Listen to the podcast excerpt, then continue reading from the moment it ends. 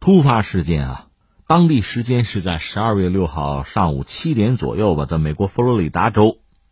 彭萨克拉海军航空站，这个海军航空站，待会儿我再给大家解释啊，就相当于一个基地吧，发生了个枪击事件。你说，枪击事件美国挺多的，一般我们节目也不关注。对，这个相对特别一点，是来自沙特阿拉伯的一个军人，在这个航空站，在一间教室里开火，杀死了三个人。实际上也有说法是四个人啊，呃，打伤了八个人之后被击毙。这个事当然引起非常大的轰动和震惊哈。佛罗里达州的州长德桑蒂斯在新闻发布会上就证实说，枪手是一个来自沙特阿拉伯的军人，他是在这个航空站呢接受航空训练。另外还有数名说没有透露姓名的美国官员向呃媒体证实说，枪手名字叫做穆罕默德·萨义德·阿尔沙姆拉尼，是沙特空军的一个少尉。美国政府目前呢正在调查这个事情是否和恐怖主义有关。事发之后呢，沙特的国王萨勒曼是第一时间和特朗普通话，就打过来一个电话吧。按照特朗普的说法呢，萨勒曼打的电话是就彭萨克拉海军航空站案表示诚挚的慰问，并对袭击中的伤亡者和他们的家人表示同情。国王说：“枪手的野蛮行径让沙特民众非常愤怒。这个人无论如何都不能代表热爱美国民众的沙特民众的感情。”那为了让大家对这个事情有一个相对比较清晰的了解，我觉得我们以下三点说吧。第一个，我们先来解释一下美国的这个海军航空站，也有翻译成海军航空兵站的，实际上它就是基地了，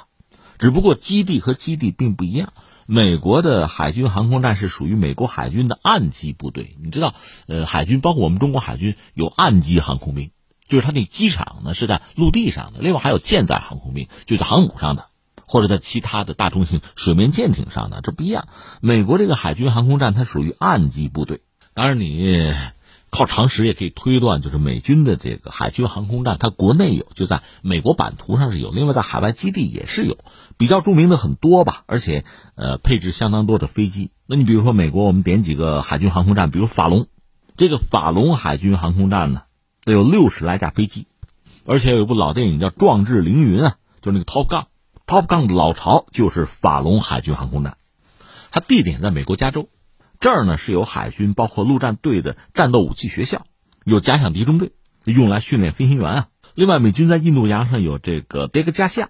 这是海军航空站，配备了三十架飞机左右吧。当然，这个飞机本身啊，多多少少根据作战任务可以调整。另外，它在关岛有阿加尼亚海军航空站，这个多，大概能有一百多架，近二百架飞机吧。另外，美军在古巴那个关塔那摩那不有监狱吗？这比较有名是吧？海军航空站也有。也有三十架飞机左右吧。另外，比如在巴拿马运河北部有罗德曼海军航空站，在日本有多个海军航空站吧。在日本能部署的能有四百架飞机。至于这次出事儿的这个海军航空站啊，所谓彭萨克拉海军航空站，它比较有名。从历史上说，它可以追到这个当年欧洲人殖民北美的早期吧。这是美国海军历史最悠久的一个基地，因为历史过于悠久，经营时间很长嘛。所以它也很大，它有一部分就类似大学的校园了。每年可能有美军的这个海军啊、陆战队啊、空军啊、海岸警卫队吧，就是美国几大军种能有六万人，相关人员吧，在这接受航空的训练。当然还包括一般是数百名啊，美国以外的，主要是美国的盟友啊，相关国家的学员。那么沙特这个少尉吧，应该就是其中之一。这是我们说清楚的第一点。第二点呢，我们要说无独有偶啊，就在前两天吧，当地时间是四号的十四时三十分，又是美国的基地在夏威夷珍珠港西卡姆联合基地，在那儿发生了一个枪击事件。那儿有一个美国海军的叫珍珠港海军造船厂，当时呢，一个美国海军的士兵吧，他是开枪打死了两个，打伤了一个造船厂的雇员，然后他引弹自尽。夏威夷海军司令叫罗伯特。查德威克少将表示说，目前也不清楚这个海军士兵是否认识受害者，也不清楚这三个受害者是不是是随机袭击的，基本上算是一问三不知吧。这个珍珠港西卡姆联合基地啊，它有安全部队，目前是关闭了基地的入口啊大门。这个基地就在瓦胡岛，美国海空军在这都是有部署，而这次袭击事件正好发生在就是当年一九四一年日军偷袭珍珠港。七十八周年纪念日的前三天，当然，估计这次袭击事件和当年的这个偷袭珍珠港应该没有什么直接的关联吧。你要有兴趣，可以找我另一档节目，就是《今天大不同》。十二月七号，我谈到偷袭珍珠港。其实说起历史，那段历史耳熟能详嘛。前两天不是有个大片儿，就是《决战中途岛》，一开始也是日军偷袭珍珠港，也是一个回放吧，一个回忆吧。说起日军偷袭珍珠港，如果说啊，他偷袭成功的话，那可以是很经典教科书式的啊。但你要挑他的毛病，也不是没有。你比如说一个，他没有摧毁太平洋舰队的油库。当然，这油库摧毁起来并不容易啊！如果摧毁它的这个燃料库的话，整个美军就残余的太平洋舰队，那你要活动的话，难度是非常大的，因为没油没燃料。另外一个，日军没有在偷袭的时候摧毁珍珠港的船厂，包括船坞。如果摧毁了这个基础设施的话，那么之后哈，美军的一系列作战行动，包括中途岛海战，可能都会受影响。但日本人没那么做。你看在。中途岛海战之前有一次珊瑚海海战，规模相对小，美日损失各损失一条航母。另外，美国有一条受伤的叫约克城号航母，按日本人推算，这修它怎么得仨月吧？结果他是步履蹒跚就回到珍珠港的这个船厂，但是美国人用了六十八个小时就把这条船又送到海上去了，参加中途岛海战。应该说，这条船参加海战对美国最后锁定胜局起了极为重要的作用。因为增加一条航母，增加大几百架这个作战飞机啊，这我们扯远了，扯回来就是那个珍珠港的船厂。那这次美国人这个枪击事件就是在那个船厂，受害的啊，应该就是船厂的雇员。当然，到底是为什么，是私人恩怨还是随机的这种杀戮啊，还不得而知。所以你看，三天的两起枪击事件确实让人很震惊啊！啧舌。如果是在美国社会上或者在校园里发生类似的枪击案吧，我们也不会更多的关注。但是这次两次事件，因为都是在军事设施吧，确实引人关注了。当然，如果说珍珠港那个事件呢，还是在美军内部吧，这次这个在海军航空站发生的这起啊，就彭萨克拉这起呢，是外军友军沙特的军官。对美国人开火，这个确实就让人觉得很很震惊了。而且按我们的理解，美国人虽然带枪有自由吧，在军队的设施里随意带枪，包括沙特的军官带枪，这还是让人觉得有点意外啊。那我们注意到，美国的防长就是马克·埃斯珀有一个表态说，正在考虑采取相应的措施，以保障军事基地和服役人员及其家人的安全。但是具体怎么做也没有说。估计枪这个事儿是在考虑范围内吧，这是第二点。最后第三点也是最关键的，说到美国和沙特的关系了哈。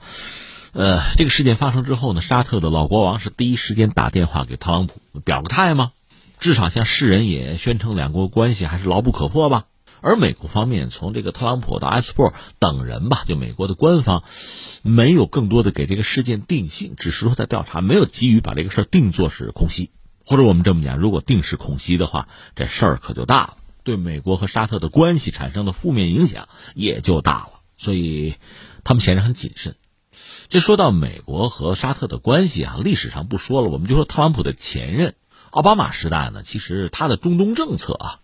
那这个特朗普肯定是不认同的。奥巴马那个时代和沙特也好，和以色列也好，关系其实都不是很理想。而且还有一个茬，我们得说一下：九幺幺之后。就九幺幺，美国的那些受害者，很多人他们的这个就罹难者的家属啊，把矛头指向沙特，因为拉登说到底是沙特人。当然，你沙特政府开除他的国籍那是另一码事儿啊，毕竟他是沙特人，而且他的家族拉登的家族呢，在沙特也是有背景的，也很有钱。而九幺幺恐袭事件呢，很多参与的啊，这恐怖分子是来自沙特，有沙特背景，甚至有人猜是沙特的王室啊，一些什么成员给的资助。这让很多美国人对沙特不信任，甚至很反感，有质疑，有怒火，甚至希望通过法律途径，在美国国内啊，用美国国内法去追究沙特的责任。这个沙特当然不承认，不干了。而且这话说的很严厉，就是你要敢告我的话，那么美国和沙特的关系我们得重新考量了。在这个问题上，沙特应该说很强硬，而奥巴马时代一直压着这个事儿，那就是说让双方的关系不至于再恶化。但另一方面，双方关系也谈不上多好。特朗普上台之后，形势呢有所调整吧？因为奥巴马的这个外交政策，包括中东政策，特朗普其实是完全推翻，扫到历史垃圾堆的。他说：“你看看我的，呃，特朗普是这样，他的那个大女儿伊万卡，伊万卡的老公库什纳那是犹太人，那当然是信犹太教的。为了这桩婚姻吧，伊万卡最终也是皈依了犹太教。所以你看，那和以色列的关系天然的应该好处啊，问题不大。所以特朗普也比较成功的修复了，因为奥巴马时代吧和以色列比较糟糕的关系。你看特朗普对以色列的一系列的做法啊，承认耶路撒冷是以色列的首都啊，使馆迁过去，像格兰高地啊、约旦河西岸啊，等于都承认是以色列的主权范围。所以目前以色列和美国的关系总的来说是比较理想的状态，至少从犹太人那个角度看是这样子。那翻回来沙特这儿呢，一个是美国，呃，特朗普作为总统出访先奔的沙特，显然对沙特在中东这个重要性和沙特交好对维护美国的利益的重要性，特朗普是有自己的看法的。然后就是一系列的事情吧，一个是涉及到那个卡舒吉，这位记者本身是沙特人，后来他拿了美国的绿卡，是为美国的媒体工作，但是最终。在沙特驻土耳其的使馆遇害，甚至尸体被肢解了。土耳其出于自身利益的考量吧，对沙特就是穷追猛打。沙特一度是没有还嘴之力啊，很被动，很尴尬。在这个问题上呢，美国国内比如国会的政客吧，基本上对沙特也是谴责的，是要制裁的，比如武器就不要卖了，等等等等。而特朗普呢是力排众议，他的话就是说，那我们不卖沙特武器，那就便宜中国和俄罗斯了，必须得卖。另外呢，对卡舒吉这个事件，应该说是大事化小，小事化了。按说以美国的性格，启动个调查，搞个什么法案，那不玩似的吗？对沙特网开一面，就算启动调查，也是很低调的，就希望这个事情尽快的过去。甚至在土耳其逼沙特哈逼得很急的时候，美国这边甚至放话说呢，把埃尔多安的那个政敌就居伦啊，要不要引渡，就送给你土耳其。那等于说可以换取你对沙特呢，这个压力有所收敛，有所减轻。土耳其不买这个账，说那两码事儿。但不管怎么说，美国护着沙特的这个态度，大家看的是很清楚。这是一个啊，再一个就是这昨天我们刚聊的，沙特本身的那个石油设施遭到了无人机的袭击。咱别管说是这个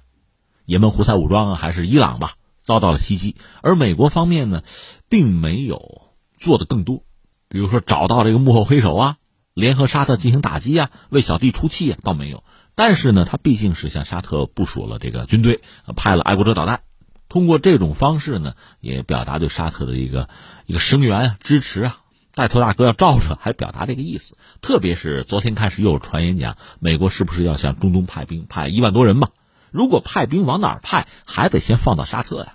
针对的是伊朗啊，那沙特是最好的落脚点。这个事儿，特朗普好像在辟谣，但是说的也不是很清楚，语言不详吧，甚至可能适得其反。而沙特方面，昨天我们也说了，因为美国没有为沙特做的更多，沙特可能确实也担心美国靠不住，所以开始和伊朗呢有一点啊谈和的意思，就是彼此双方都降低了声调，降低了身段。呃，那我们现在在看美国和沙特的关系，实际上双方是在尽力的维持。不过这几年呢，一个啊从背景上讲。美国的中东政策是有所调整，特朗普一直想撤军，那么沙特是不是会面临更大的安全威胁？他自己心里是有数，或者说是打小鼓的。再就是美国呢，逐渐成为全球一个很重要的能源的出口方，它的油气资源就是页岩油、页岩气这个资源呢很丰富，而且呢进行了商业化的开发，它杀入全球的能源市场，它已经成为一个能源的进出口国。如果是这样的话，不管是俄罗斯还是沙特，都会感受到来自美国的压力。俄罗斯吧，那倒无所谓，因为本来和美国就不对付，一直是在这种准冷战的阶段吧。我们加个引号哈，一直在博弈。沙特以前是美国的盟友啊，石油美元怎么来的？还是沙特力挺，甚至苏联解体，你也可以看到沙特帮美国的身影。那现在美国如果真的成为一个能源出口的大户，对沙特那也当头一棒啊。所以沙特也要考虑自己的未来，特别是他这个新的王储确定之后，搞这个呃二零三零愿景啊。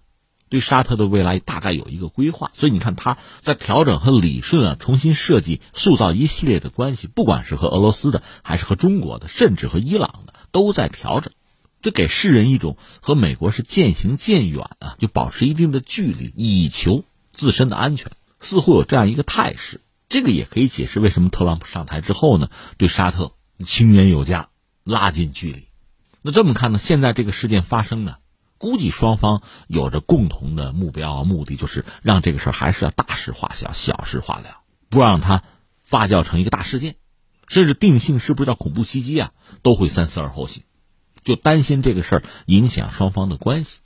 进而导致美国在中东的利益受损。